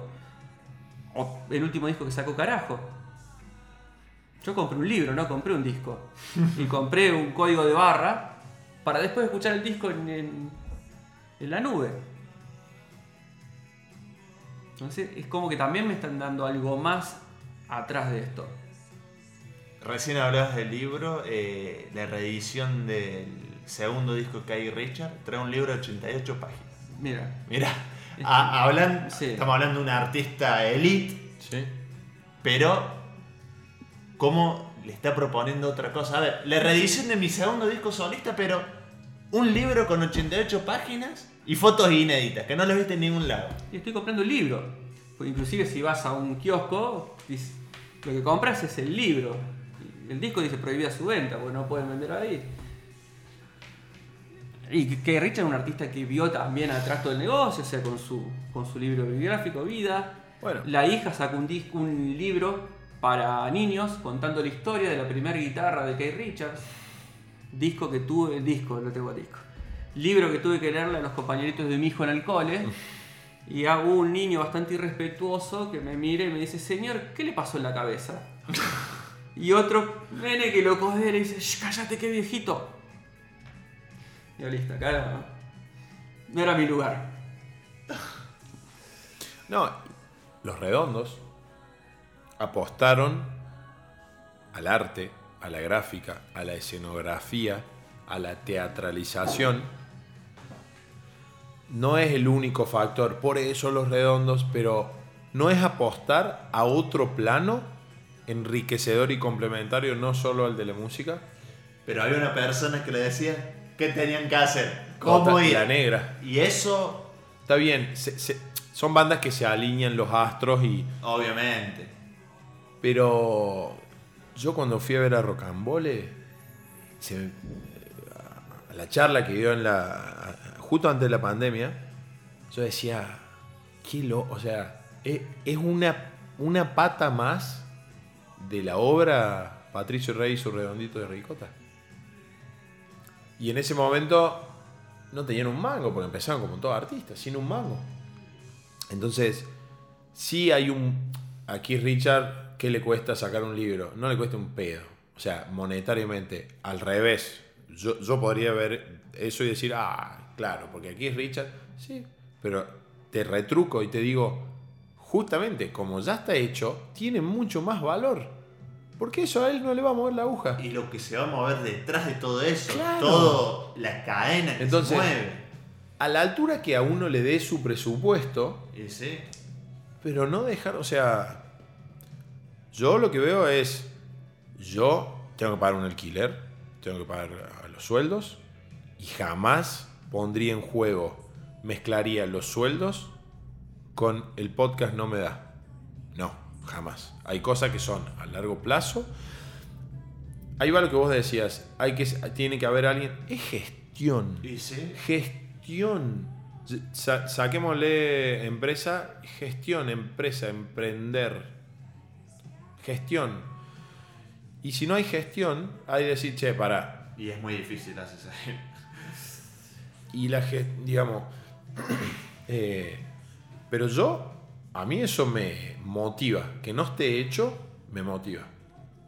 Algún loco como nosotros va a haber y los invitados que hemos tenido están todos más o menos en la misma. Porque lo, lo empe- empezás a traer lo que. Lo que. No sé, decir. nos inspiremos en el mundo, pero bajemos las ideas acá. ¿Qué pasa si marcas que están empezando a aparecer, digo marcas, co- comerciantes, pero marcas? No es lo mismo ser comerciante que tener una marca. O sea, la marca para mí no es poner un vinilo en la vidriera. La marca es decir que alguien, una definición, una buena forma de decir que es marca, me encantó a mí es si Nike hiciera un hotel vos te tendrías que dar cuenta que ese hotel lo hizo Nike sin que estuviera el logo. Eso para mí es marca. Decir, ah, no, esto es re Nike. No, las zapatillas. Entonces, ¿qué pasa si artistas locales se unen con marcas locales y hacen cosas saliendo de tanto lo clásico de las marcas, por ejemplo, un comerciante en el centro? Lo, lo que hacen todos los comerciantes, volver a lo mismo. Ya lo hizo Fito Páez, ya es algo normal, no me llama la atención. Es fractal, es todo lo mismo, sea en la en una red social o en el mundo físico. Ok, los comerciantes que hacen, ponen piza- pizarras y para vender más. Bueno, no hagamos lo mismo. A ver, músicos, ¿ustedes qué hacen? Y todos tratan de vender entradas para- Bueno, para, yo voy a hacer algo distinto, hagamos algo distinto que sea de valor. El valor no, no necesariamente en el corto plazo es cuántas entradas vendimos o cuántos buzos vendí, sino que, che, tengo la atención de la gente, ya está, tenés un activo muy grosso hoy en día. Que alguien te esté mirando en el quilombo que hay, ya es un activo. Bueno, ahí, ¿cuál es el siguiente paso? Bueno, tratemos de, sin sacrificar valor, monetizarlo de alguna forma. Y no tiene que ser plata que entra, puede ser acuerdo. Y una vez que empieza a girar la rueda, me parece que ahí ya, por lo menos, pudimos llegar a un lugar en el que nadie había ido. Y de una forma que no se está haciendo y que no nos salió tanta plata. Y, y no en caer en un mediocre canje de yo vendo buzo, vos sos músico, te pago con buzo. No, no, ni en pedo. O sea, es muy, es muy chato eso, muy, muy poco creativo. Sí, es algo que lo hicimos con la Coca Fernández en su momento, ¿no? Esto de, primero la independencia, de generar nu- nuestros propios shows, sabiendo que nos iba a ir bien económicamente, y de ahí sumar marcas que salían en su momento en cartelería. Entonces era toda una inversión, meter un sextuple, y se hizo.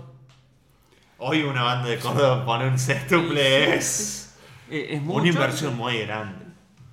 Eh, sí, ya tal vez no, no sé si te hace tanta falta, pero a veces te da un, un grado de exposición que está Es- bueno. Ese es el tema.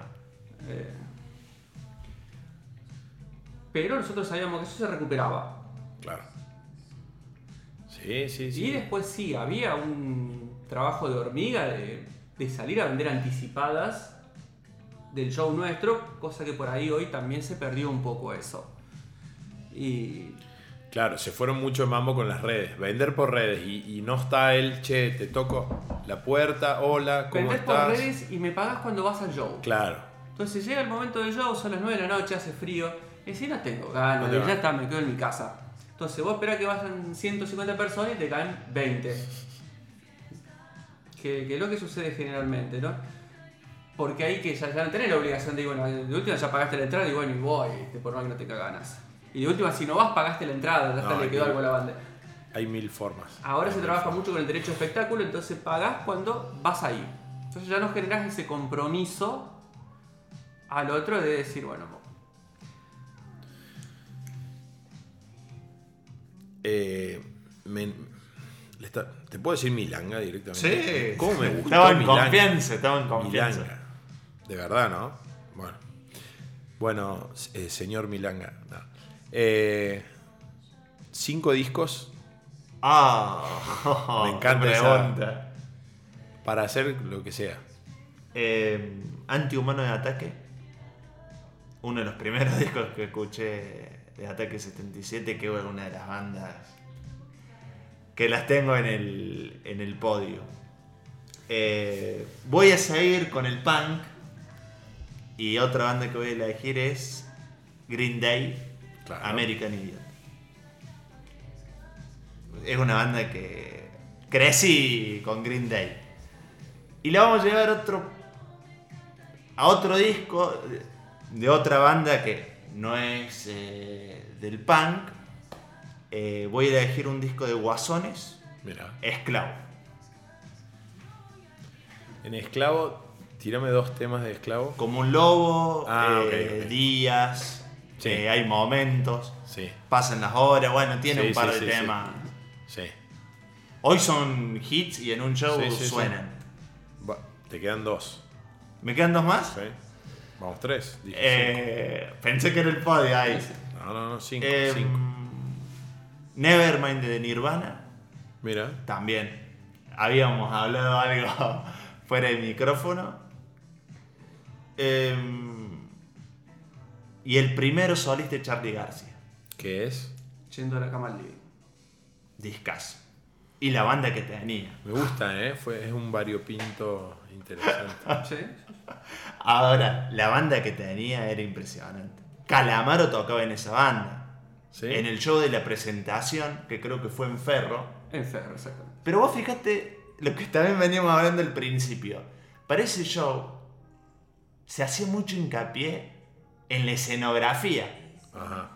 en lo, en lo coreográfico y todo. Y tenía una persona especialista en eso. Muchas Y- bandas lo siguen teniendo. Babasónicos es una banda que le da, le presta muchísima atención a lo que va a lucir cada uno. Bueno, lo hablamos con artistas. El cuarteto es muy profesional en ese sentido en Córdoba, que quizás los rockeros, quizás yo opino que deberían ser igual de profesionales que los cuarteteros.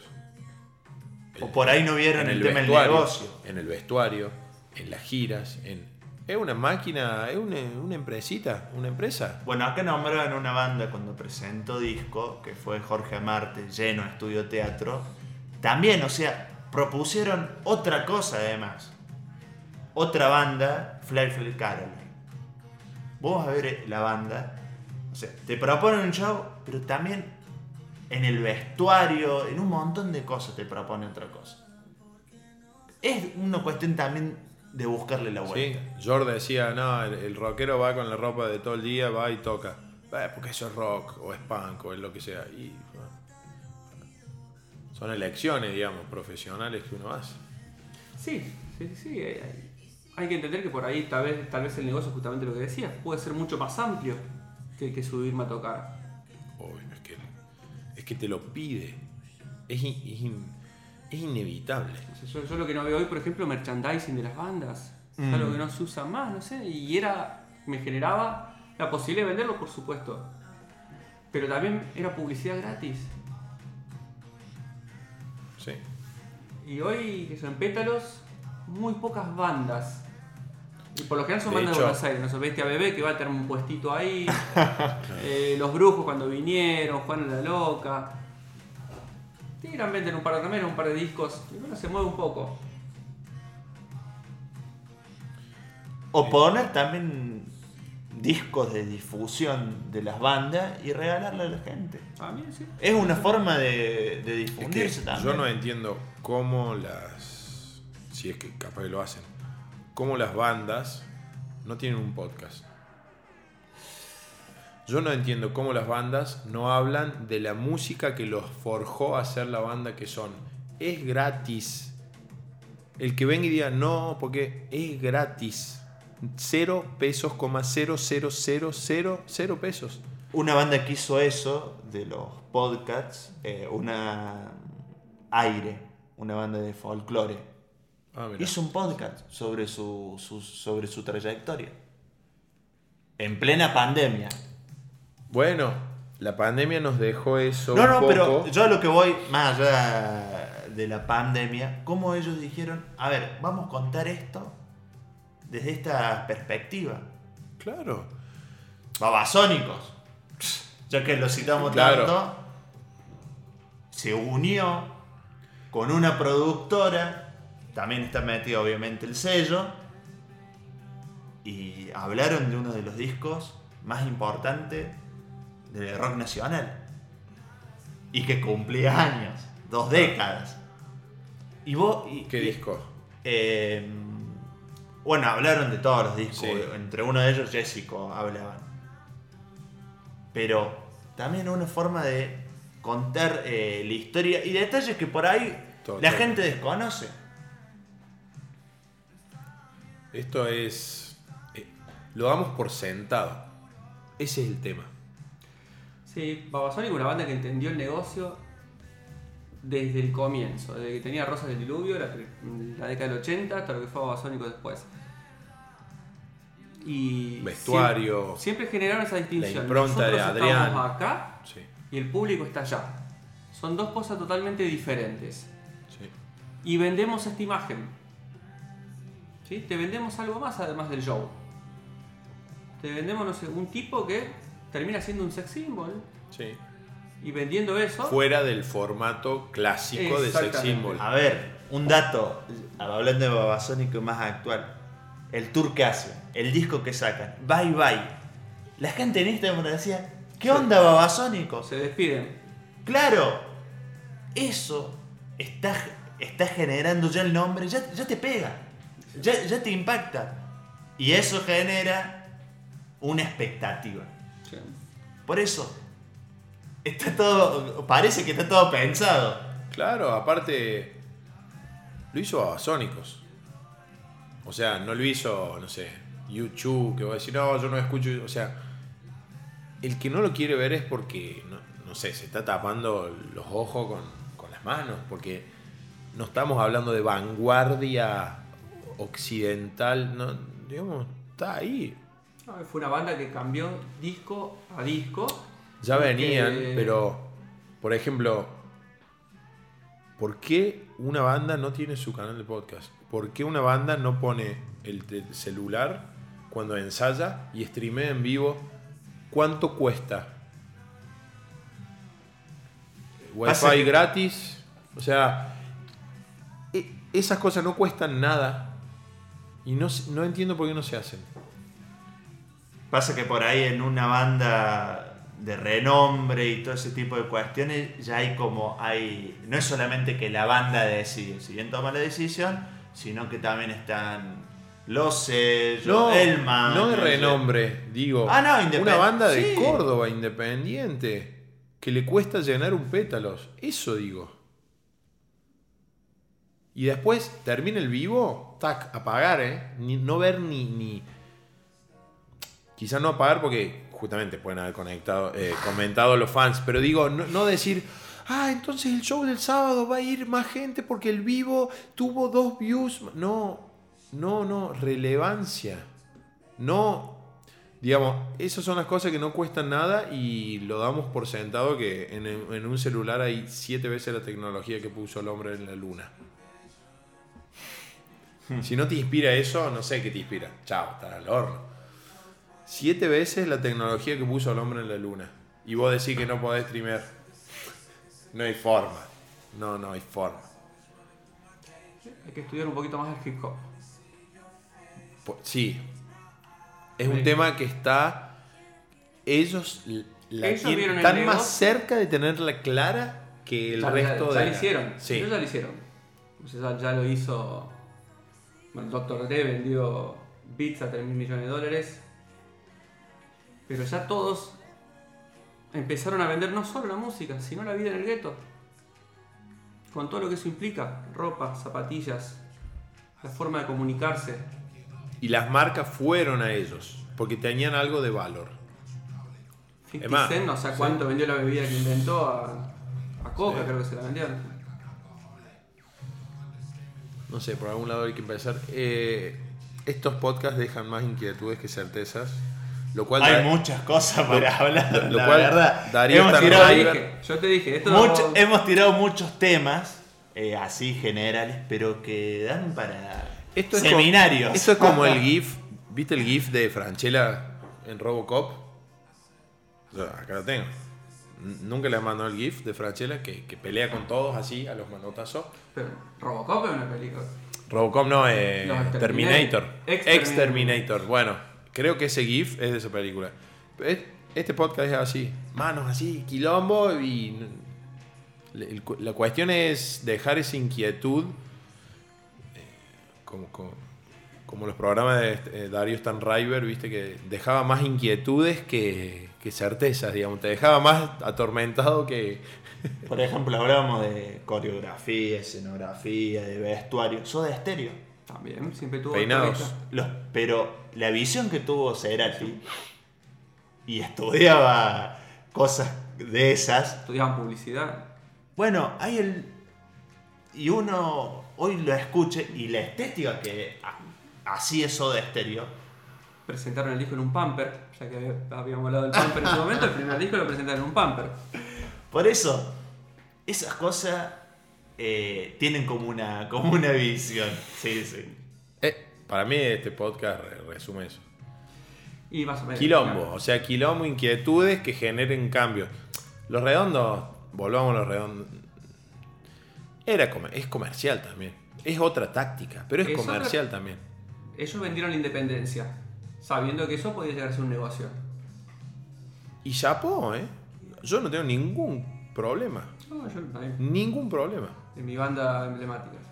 Ningún problema. Entonces, eh, todo concluye al fin. eh, tenemos que cortar. Y en más preguntas. Pero lo bueno que quizás es una técnica para que los invitados vuelvan. Dejarlos así como, pará, salí peor de lo que entré y que quieran volver para cerrar algunas cosas, ¿no? Por ahí puede ser eso. No le cobremos el café por las dudas entonces. A ver, ¿cómo? el primero no se lo cobramos. No, ¿te animás a volver? Sí, como no. Muy, la, la pasé muy bien. ¿De verdad? Muy bien. Bueno, eso es lo más importante de todos.